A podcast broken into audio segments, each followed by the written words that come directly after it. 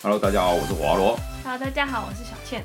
来，欢迎来到我们这一集新的一个公路漂流哈。那既然叫公路漂流啊，过去我们一直都是在讲台湾的道路啊，然后还有什么就是摩托车的市场啊这些东西。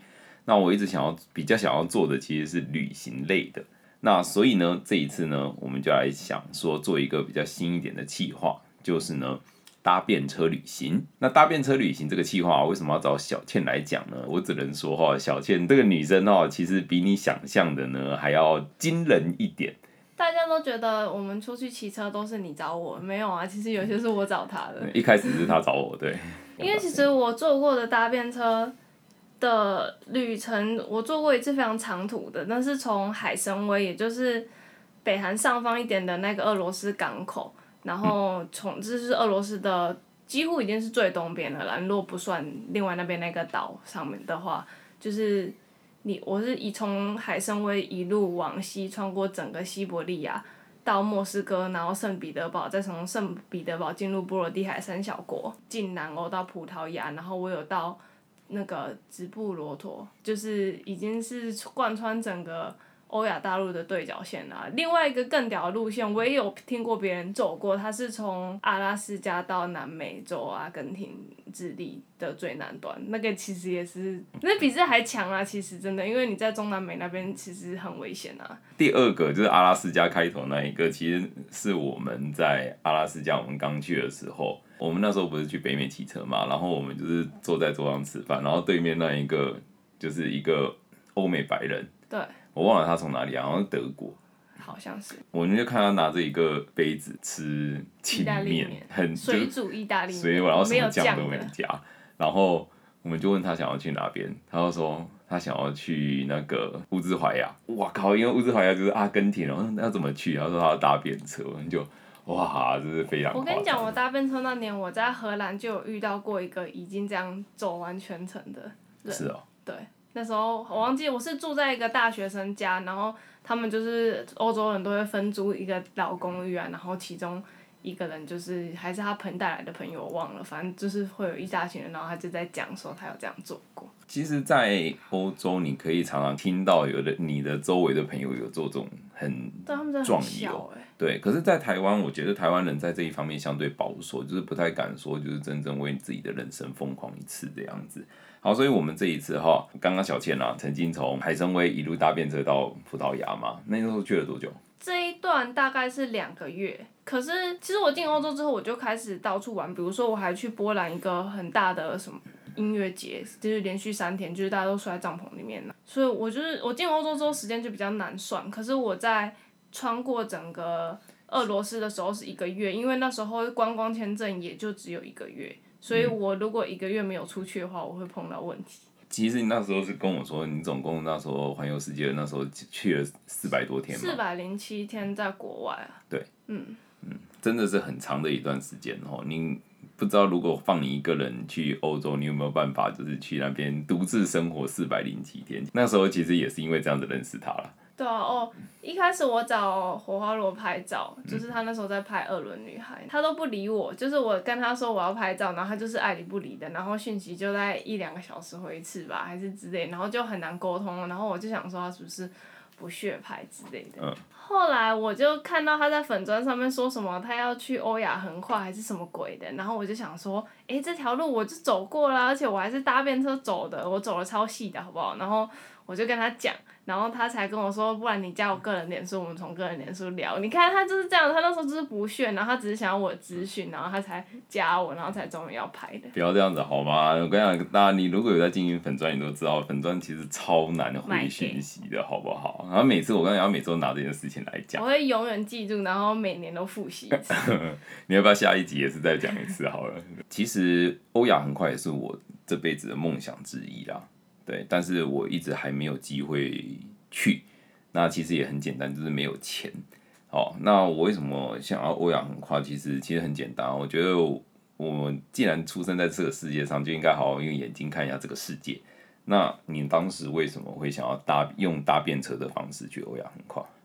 其实在这之前，我有出过一次国，我那时候是去奥地利、捷克，嗯应该就这两国吧，我有点忘了。对，奥地利跟捷克就是绕一圈这样。然后我那时候都是住沙发冲浪，然后那时候我有住过到一个奥地利的男生家里，然后他是他就是在跟我讲这件事，就是因为欧洲人其实有一些国家的人还蛮浪漫的，然后他们就是会向往就是有点嬉皮的生活，然后就是用搭便车啊，然后共享啊，然后住别人家，就是以分享的精神在这个世界上面生活这样子，然后。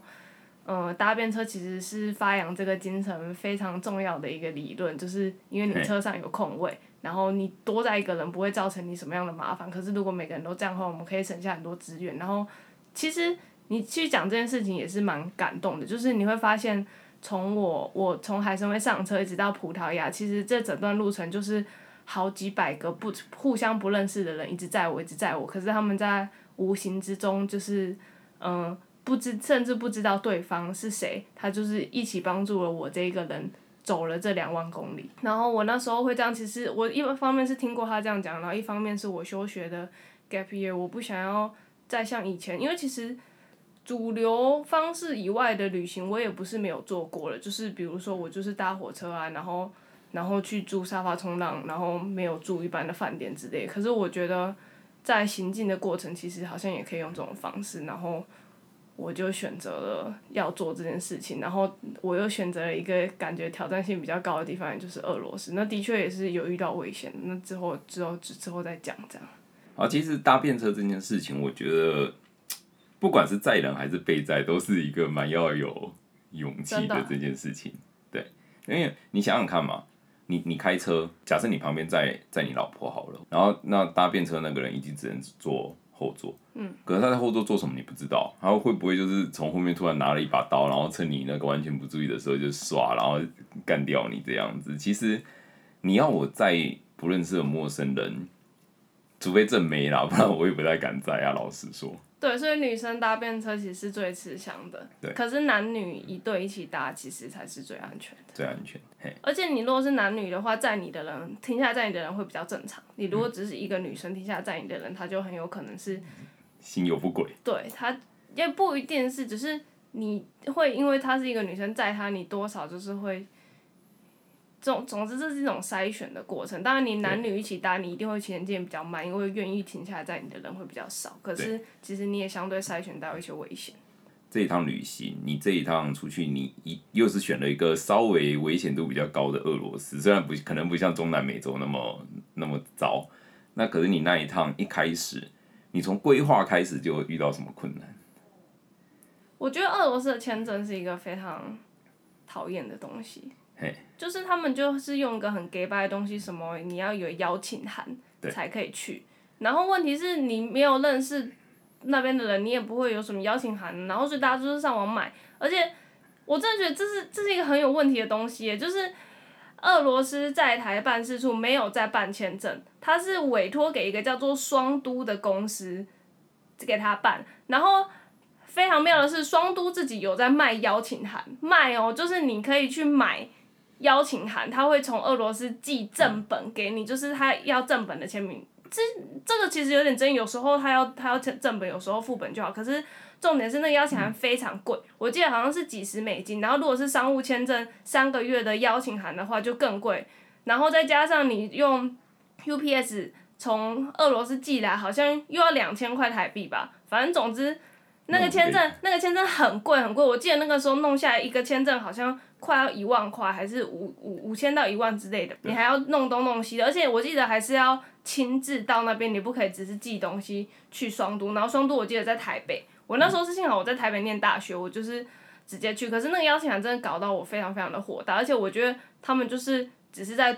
赚钱而已，那个邀请函一点意义都没有，因为你就可以用买的，然后他也接受啊。对啊，他就是理论上的邀请函，但是实际上就是我是在卖一个超贵的签证。对，而且他还 还就是委托的办签证那个公司自己就有在卖邀请函。对啊，超莫名啊！而且我当初打给驻台办事处的时候啊，我曾经因为想要处理欧亚横跨的东西，我就打给驻台办事处，结果是一个俄罗斯人，但不太会讲中文，我就。你们这个这个国家到底 到底行政效率到底在想什么？你知道吗？就觉得莫名其妙。好，那除了签证以外呢？签证以外，我那时候在台北念大学啊，所以我会去那个沙发冲浪的聚会，就是会有很多外国人，然后礼拜四晚上吧，我记得就是会在小酒吧里面，然后就是会有一些外国人、一些台湾人这样子。然后我那时候其实就遇到一些外国人，就跟他们讲这些事情。其实其实外国人也不全是像我们想象的这么蹊跷，因为像我跟他们讲这些计划，他们就觉得我是蹊跷那个就不是他们这样。然后台湾人都 k 笑 k 笑的。然后，然后我那时候有认识一个俄罗斯人啊，可是他们都说很危险，可是其实也有可能其实很平顺，这样也没有什么好准备。我其实是到了当地，我才发现开头是最难的，搭便车其实不是重点。哦，开头怎么说？就是你在一个城市里面嘛，比如说我现在在台北，然后我现在要搭便车到高雄，我要怎么办？我当然不可能在市中心，我在信义信义路上面就是比比比大拇指要搭便车，就是没有人会理我，人家会觉得你很奇怪，而且你也搭不到要长途开的车，所以想当然了，你应该是要去高速公路要上匝道的地方，或者是省道西滨就是要上去的那个地方，你才有可能拦到要长途的，对吗？你有时候你可能幸运的话，你可能来到第一台，它刚好就是要从高雄那个台北开回高雄。这样你就成功了，然后他又载你，所以可是你在一个陌生的国家，你要从市中心到你想要去的那个地方是非常困难的。匝道，就讲匝道。这样你要去匝道是非常困难的，因为第一个有非常多的国家，他们的公车是没有地图的，就是尤其是俄罗斯就是这样，它的公车站牌就是一个一个牌子上面画一台公车，它旁边没有任何的东西，没有时刻表。没有路线，什么都没有。我跟你讲，不要笑，台湾的公车也是这样子。外国人来台湾搭公车，他们也是很崩溃。我我们的我们的公车虽然有路线，跟你说什么站什么站什么站，它可是它不是在一个地图上面，所以你根本就不知道你自己在哪里。对，他只会告诉你下一站是哪边。可是对外国人来说，我怎么知道什么什么？哎，我怎么知道正大在哪边？对，而且他也好像也不一定会讲英文，他上面是写中文，讲好像会讲英文啦，我不是很确定。然后对，反正。就是这样子，然后那时候非常非常困难。我那时候到海参崴第一天，我就住了一天还是两天，我忘记。我就想说，所以我现在要怎么办？我要搭车去柏林，然后我不知道我要怎么办。然后那时候在酒吧，就是我跟我的沙发冲浪的那个 host，就是接待组带带我去酒吧玩这样。然后在海参崴。对，在海参崴，然后嗯，有一。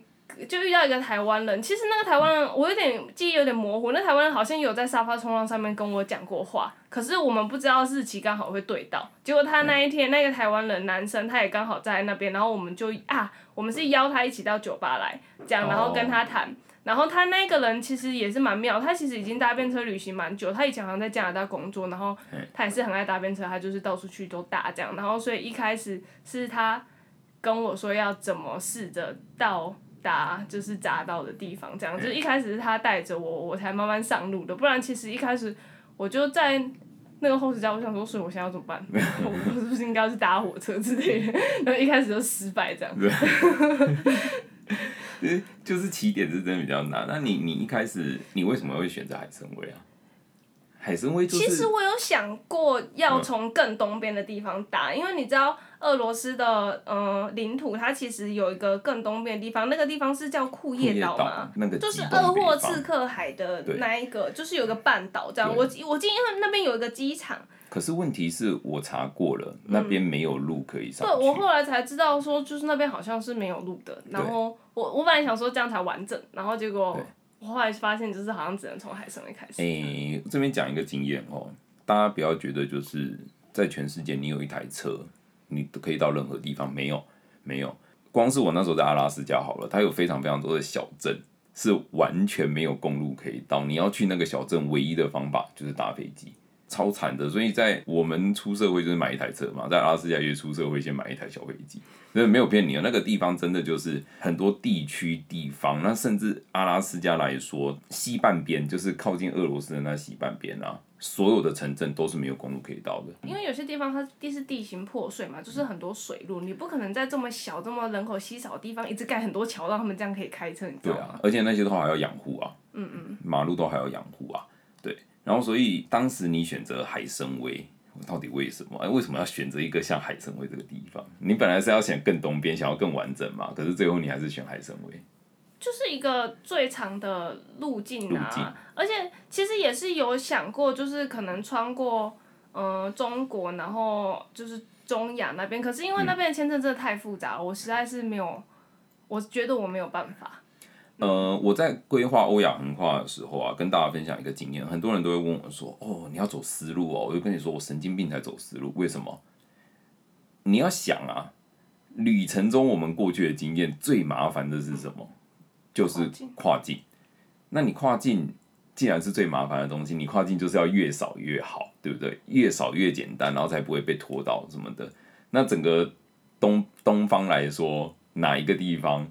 领土最大，然后最没用的就是跨境有问题，就是俄罗斯，对啊。对，而且我们又不像是旅行团，可以事先把签证申请好，然后很固定什么时候我们就一定在那里。你像搭便车或是骑车，你其实都很难预料到你在路上会遇到什么事情，然后会拖到。然后其实你要事先在台湾办好，你哪一天要进哪一个国家，哪一天再进哪个国家，其实。技术上理论上可以，可是你有可能会所有东西都浪费掉，然后你就卡在一个国家动弹不了。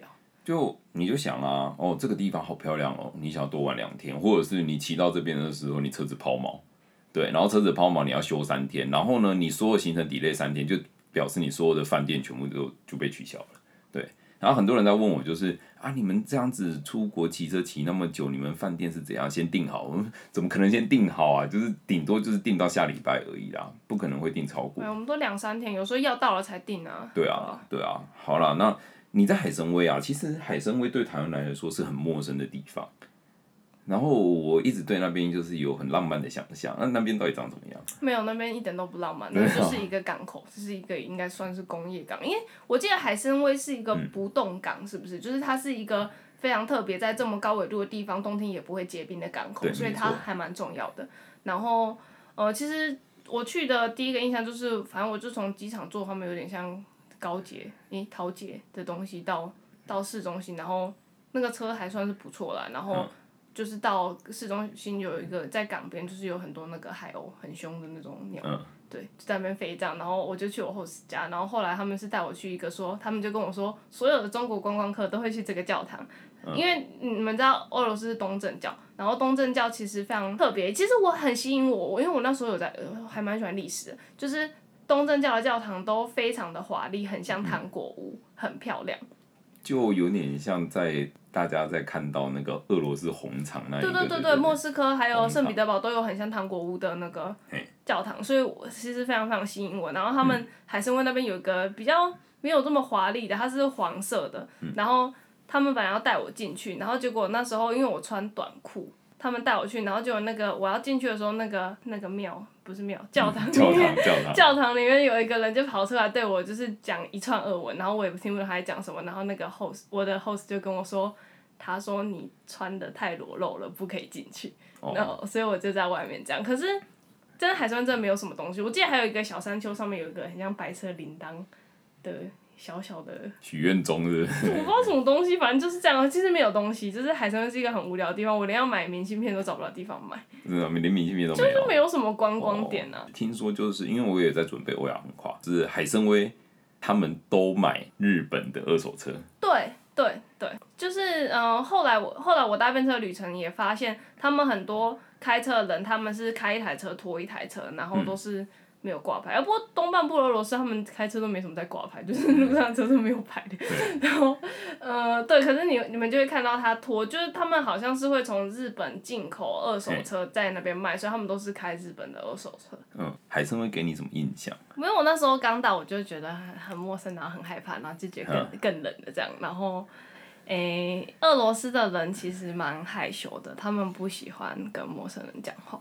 然后我刚好有看到重机情侣结婚，他们就是新娘骑重机。嗯，在那边不知道一年有多少。对啊，我觉得他们骑重机也是蛮妙的。是，先讲啦，行囊上，因为我知道也也会有其他人想要就是搭便车旅行，那你给这些人一点建议吧，毕竟还是老前辈，对不对？那行囊上该是有什么建议呢？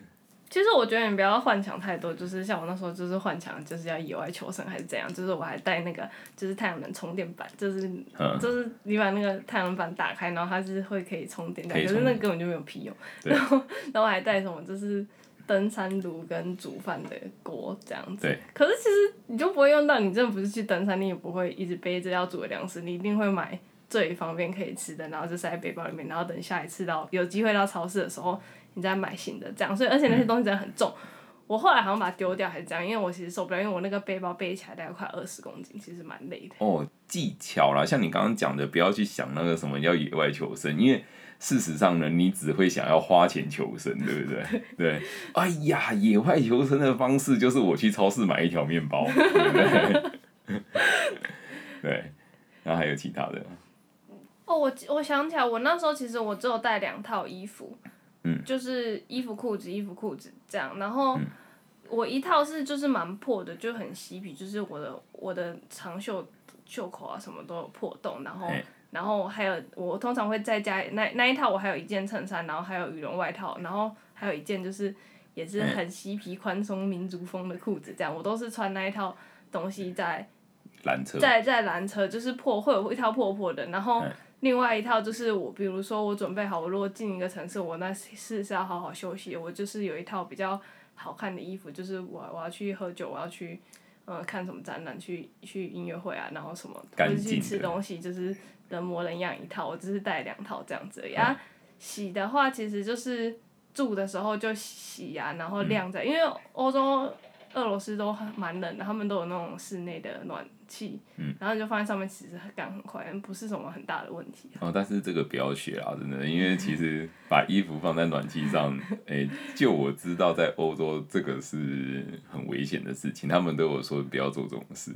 我记得我们那时候在巴尔干半岛的时候，我们就把洗好的衣服就全部放在暖气上，结果因为那个衣服我们没有拧得很干。然后我们又把暖气开很强，然后整间就变蒸汽浴，直接，然后整个我一奇怪，房间里面怎么起雾的那种感觉，然后我一奇怪奇怪。是它那个暖炉太强了，我说暖炉是他们就是固定在墙壁上面，然后白色那种，那种可以放啦。对啊，不鼓励啦，因为其实他们都会怕衣服烧起来。你觉得作为一个搭便车旅行的人，什么行李必带？一定要带啊，不能不带哦。好，我我讲我讲，我先讲我我骑车的话，我会跟你讲。当然，防摔、安全帽那就不用讲了嘛，对不对？我会跟你说，护唇膏跟指甲剪，你一定要带。你护唇膏一定要带，因为你长期在那个风吹的话，其实如果我们又去一些冬天干冷的地方的时候，我们嘴巴就会那个。所以护唇膏、指甲剪，那指甲剪也是，因为你骑，你这边手这边都会破皮。然后车上放几个塑胶袋。因为那几个塑胶袋可以藏，就是在你鞋子啊什么东西全湿的时候，你就可以拿来当鞋套。对，那搭便车旅行呢？我觉得是地图跟防身喷雾哎。嗯。对，那有一本书叫做什么《Hitchhiker's Guide to the Galaxy》，就是。搭便车，迎合搭便车者的旅行之类，反正就是很多外国的搭便车的人会喜欢看那一本书。可其实我没有好好的看过，可是他们里面说搭便车的人一定要带毛巾、浴巾。可是我其实也不知道为什么，我因为我没有看。然后啊，不管不管他们，反正有兴趣的人可以去看。我是觉得防身喷雾很重要啦，就是我是真的有用到过。然后，呃，因为你搭便车的时候，你其实真的不知道。载你起来的人会怎么样，或是他想怎么样，或是他开到一半之后突然又走又发生什么事之类的，所以你一定要带好，而且必须是要不是说你放在你的大登山背包里面 跟没带是一样的。你在你真的如果需要用到的话，你绝对不会有时间去翻你的包包把它找出来然后用。你就是要塞放在口袋，所以其实很多防身喷雾真的很大罐，我那时候就是觉得。我带那么大一罐其实不是很方便，然后我是我那时候是买了一个非常非常细细细红色的一个，我我忘记什么牌子的的防身喷雾，然后我是放在口袋，然后它有一个稍微夹着的扣，然后你可以扣在口袋上面，就比较不会掉出来这样子。对，我是带了那个防身喷雾，然后是真的有救到我。对，然后大家都说什么要买水柱款之类，我是没有了，我买的那个还是喷雾。我告诉你啊，这样我讲一下防身喷雾哈。我反正我之前骑车我也会用，就是有分水柱款、喷雾款跟那个胶状。我最推荐的就是水柱跟胶状，绝对不要买喷雾。为什么？因为假设你在室内的空间，你用喷雾的，你一喷出去之后呢，接下来就换你跟着倒霉了。然后你看到歹徒在那边挨，然后啊，然后你可能哦他在挨着，你想要跑，然后你经过刚刚喷的那个地方，然后就换你啊在那边挨了，你知道吗？所以要买水柱款，而且喷雾款的话，你要是逆风，嗯，你要是逆风，你一喷然后也会换你吧。然后呢，还有就是顺风逆风的问题啊。然后其实水柱款，而且距离也比较远。嗯，那喷雾款是用在你要对付很多人的时候才好用。可是，一般来说，我会推荐各位用水柱或是胶状，因为你才可以瞄准你要发射的那一个人，然后你不会被被弄到。嗯，好，所以你有什么那时候什么时候用到？我那时候是搭上一辆卡车，然后那个司机就是他，其实一开始还蛮友善、蛮高危的，他就还这就是还把那个不是车子不是有个镜子可以翻起来，他里面有夹他老婆照片，那边给我看啊什么的。然后后来他就是开始有点骚扰我，然后就是一直想要做一些什么事情这样。然后后来他的车就很破，那台很破很破的卡车，然后他就开一开之后，我这边的门就突然。就突然打开，然后 超恐怖的，就是他本来就有点摇，然后他就突然打开，然后那时候因为他在开，其实门打开你不人的力量没有办法把它拉回来，你一定要停下来嘛。然后我那时候因为我觉得气氛不太对，我觉得是危险的，所以我想要趁着他停下来，我就想说没关系，你载我到这边就好了，我再自己等这样。然后没想到他心里想的也跟我一样，他就是想要在这边就是开始对我就是心怀不轨这样子，然后他就开始。抓我的脚，抓我手，要摸我之类的。然后我那时候就是趁着门还开着，我就是直接跳下车。可是我的那个很大的登山背包其实还在上面。然后我那时候我不知道为什么我会这个做这个选择，就是我的护照跟重要文件其实是在大登山背包里面，没有在没有贴身在我身上。然后所以我不可以放弃我的包包。然后嗯，然后所以我就跳下车，然后我再回头看的时候，他就手上就拿一把小水果刀。其实也没有很大威胁性，可是当然那时候因为只有我一个人，我当然很害怕。然后他又是一个男的，就是我如果要跟他 PK 的话，我应该输的。哎，俄罗斯战斗民族啊。对，然后我，然后我就，然后所以我就把防身喷雾拿上来，然后我就是因为卡车很高，我知道大部分人可能没有这个概念，就是卡车很高，就是你站在地上，然后你的头可能会没有到卡车座椅。对，所以你一定要压着起来，然后你才可以看到。然后他又是在驾驶座，所以我从副驾我是要爬上卡车才看到他。对，这样，然后所以我就是有点爬上去，然后我就是手拿防尘喷，我就很近的喷了他。嗯。然后那时候我还在车，我一般在车外面的是他在车子里面，然后他就吓到，然后可能也有点效果吧。我是不知道效果多强，因为他还可以开车哎。对。就是，然后。他就往后退，他就没有再跟我抢大包包，因为他知道我想要那个包包，我就把包包拉下来，然后我就往后跑，跑到车子后面，他后照镜看不到的地方。对。这样子，然后我真的很害怕他会跑下车来追我之类，因为那真的就惨了。可是后来他就，他就他也没有把那个门关好，就是就开车就走了。慢慢慢慢慢慢就开走了。可是为什么他还可以开车？其实我觉得还蛮妙，可能是那个防震喷雾真的不是很有效吧。嗯。我觉得他可能也想赶快离开吧。哦。对啊。他可能怕我叫警察还是什么？可是那时候荒郊野外叫警察没有用啊。哦，那你等到下一台车是什么时候？其实很快，而且下一台车对我很好，他是一个开奥迪的有钱青年。嗯。不懂为什么，就是他们，他们可能觉得我很可怜吧。我记得他们好像给了我一些东西，还把我载到我想要去的那一个地址的正门口。嗯。就是，对，可是其实你知道，你刚遇到那一件事情，你。对，后来会有点惊吓，就是我那时候其实就是在想说，我还要继续搭吗？很恐怖。就像你骑车出一次车祸，你其实有一阵子会不敢骑车，不敢骑车这样。可是那时候其实你没有什么恢复创伤的雨的时间，你知道吗？你你没有选择。对啊，然后所以我那时候是急，但幸好下一台车还不错，这样。哦，那时候是在哪里啊？到比较西边了，没有到这，没有没有这么一开始。好，对，所以防身喷雾一定要带。还有没有推荐的？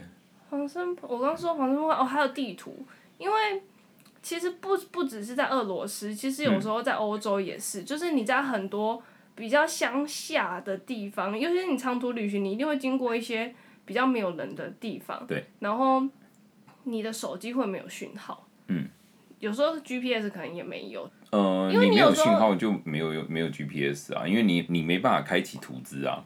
对啊，当然你可以先下载啦，好像可以下载一小块的。我那时候好像会这样，就是我会下载 Google Map 有个功能，就是你可以下载一小块的地方，可是好像也有限制，就是你之前下载要先删掉。然后不过其实我觉得很重要是你要去买纸本的地图，就是你要知道你在哪里，然后然后你要记住，因为你有时候公路交叉的地方，你就要看，你就知道你自己在哪里。这样子，当然现在的人可能不太看了，可是我觉得你如果要搭便车的话，地图很重要。像我们那个时候，我们出国骑车旅行，我们还是用就是单纯用手机啊。很多人就是在问我说啊，我跟你这样出国骑车旅行啊，啊，那你地图啊是怎样？你用哪一家导航？我说没有啊，Google Map 啦，不然就 Apple Map 就好了。嗯，我觉得啦，我会没有图资的地方，没有网络的地方，那个地方通常也不复杂。就可能就一条路两条路，嗯那你其实就是顺着路走，那你只要大概有方向感，不要转到其他的奇怪的路，我觉得基本上就不太会有什么太大的问题。然后那时候我们骑车的时候，我也就是单纯看 Google Map，就是像你讲的，就下载离线地图就好了。因为至少在阿拉斯加、在欧洲、在美国加州那些地方，没有讯号的地方，通常就是不会有插入。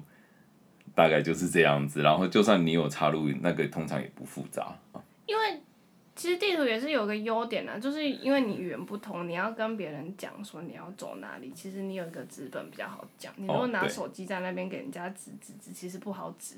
嗯哦对啦，这个也是啊，这个是一个，那就是以前男人的浪漫，也不是男人的浪漫，就旅行者的浪漫，就是开车然后停下来，在引擎盖上面摊开地图那个感觉，然后对，然后那个地图摊久了还破掉，对，地图都很多折的地方都会就是破掉，还会变白，还用胶带有没有？把 它们粘起来？对。我后来就是进化到我就是一个小背包包而已，我就是也没有登上背包，我就是塞一些东西，然后相机就走了。有钱这样，就是没有没有带什么东西。我跟你讲，这样真的是最轻松。然后衣服臭啊什么的就算了，反正有机会就洗，没机会的话，嗯臭也是臭别人自己。反正你有敢要求哦，那呀那啦，哎呀。那一开始你这样子搭便车，就就讲一开始那前几天，你有遇到什么困难吗？哦，因为俄罗斯有一个问题，它就是，嗯。嗯，你不可以，他们搭黑车是违法的，搭便车是违法。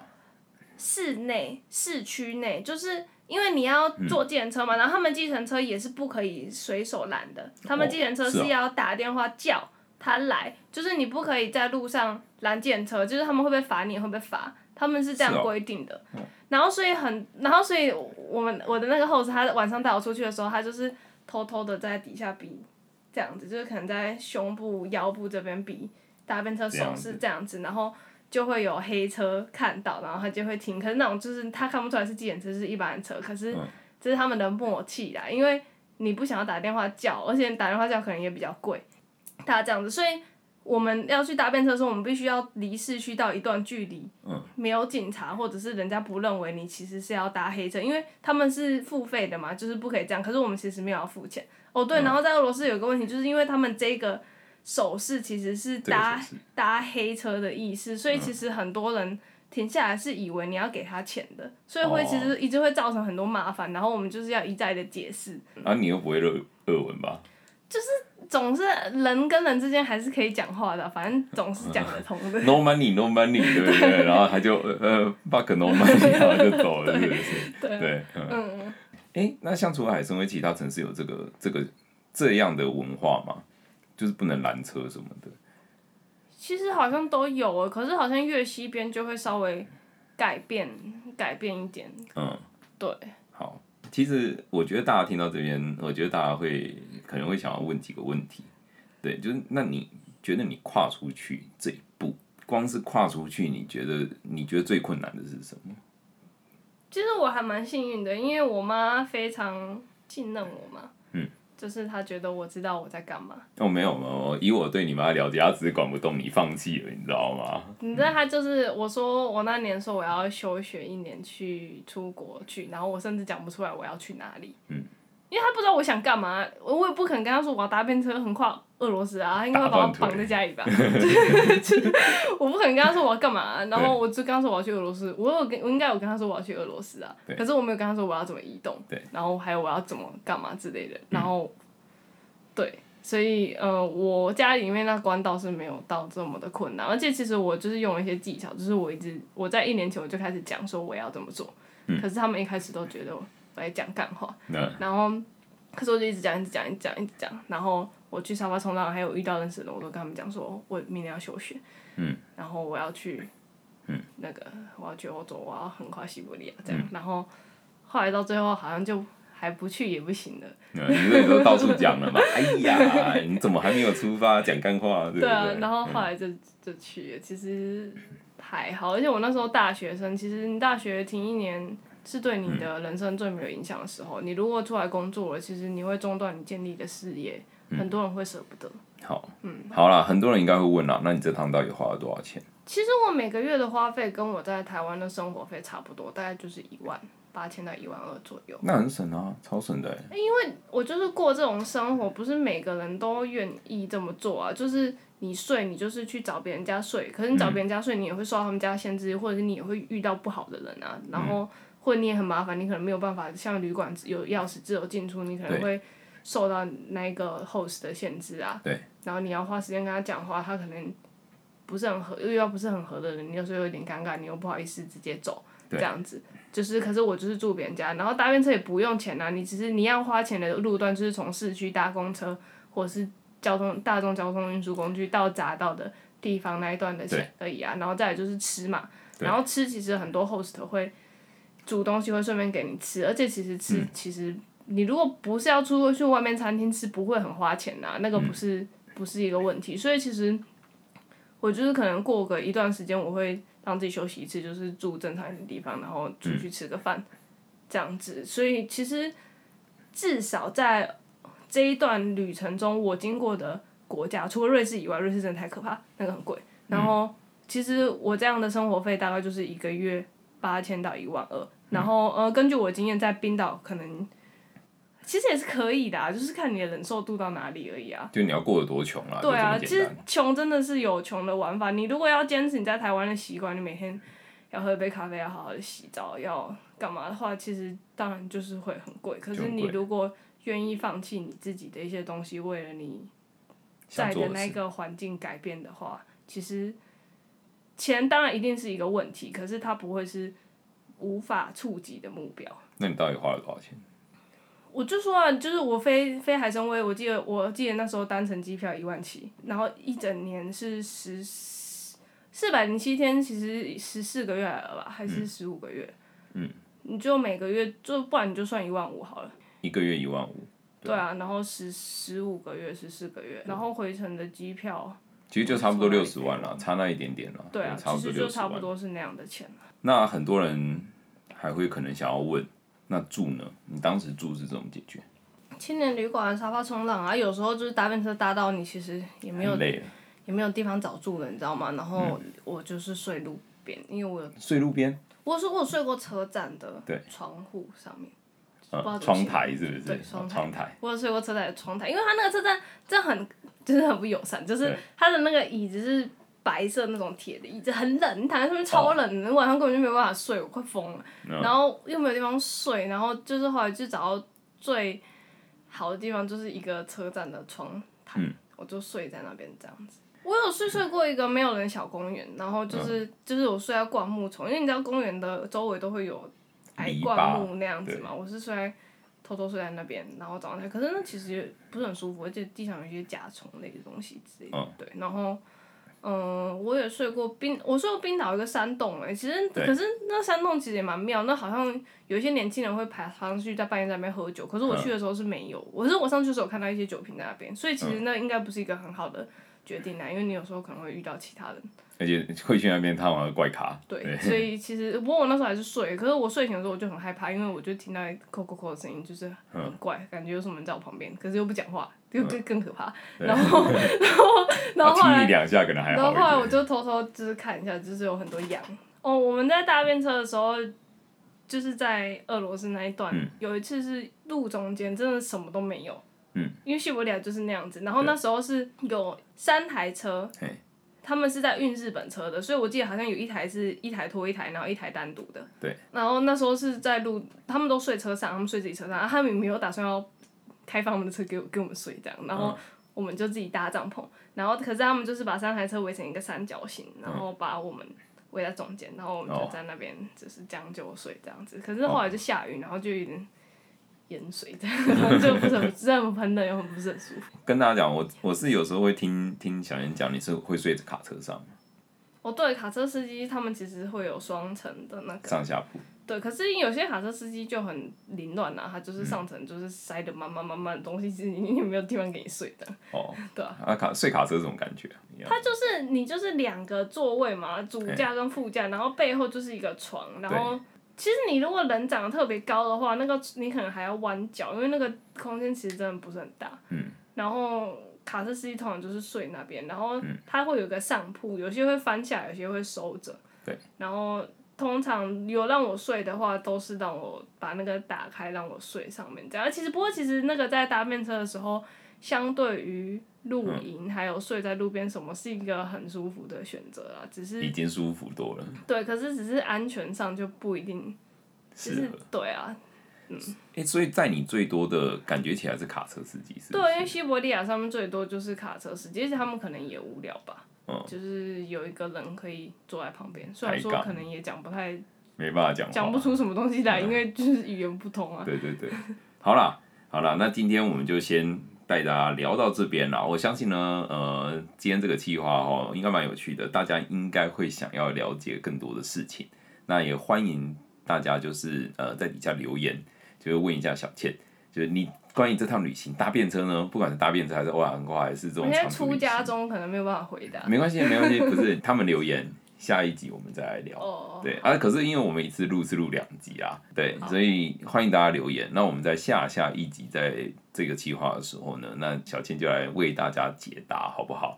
那可以留在粉丝页或者是我们 YouTube 的这边，然后我们到时候呢会就是帮大家就是解答你的疑问，不管你是要搭便车，还是要长途旅行，还是就是这种自助旅行，那有什么心得可以问小倩的，好不好？那今天我们公路漂流的搭便车欧亚横跨的这个计划第一集就先到这边，谢谢大家，拜拜。拜拜。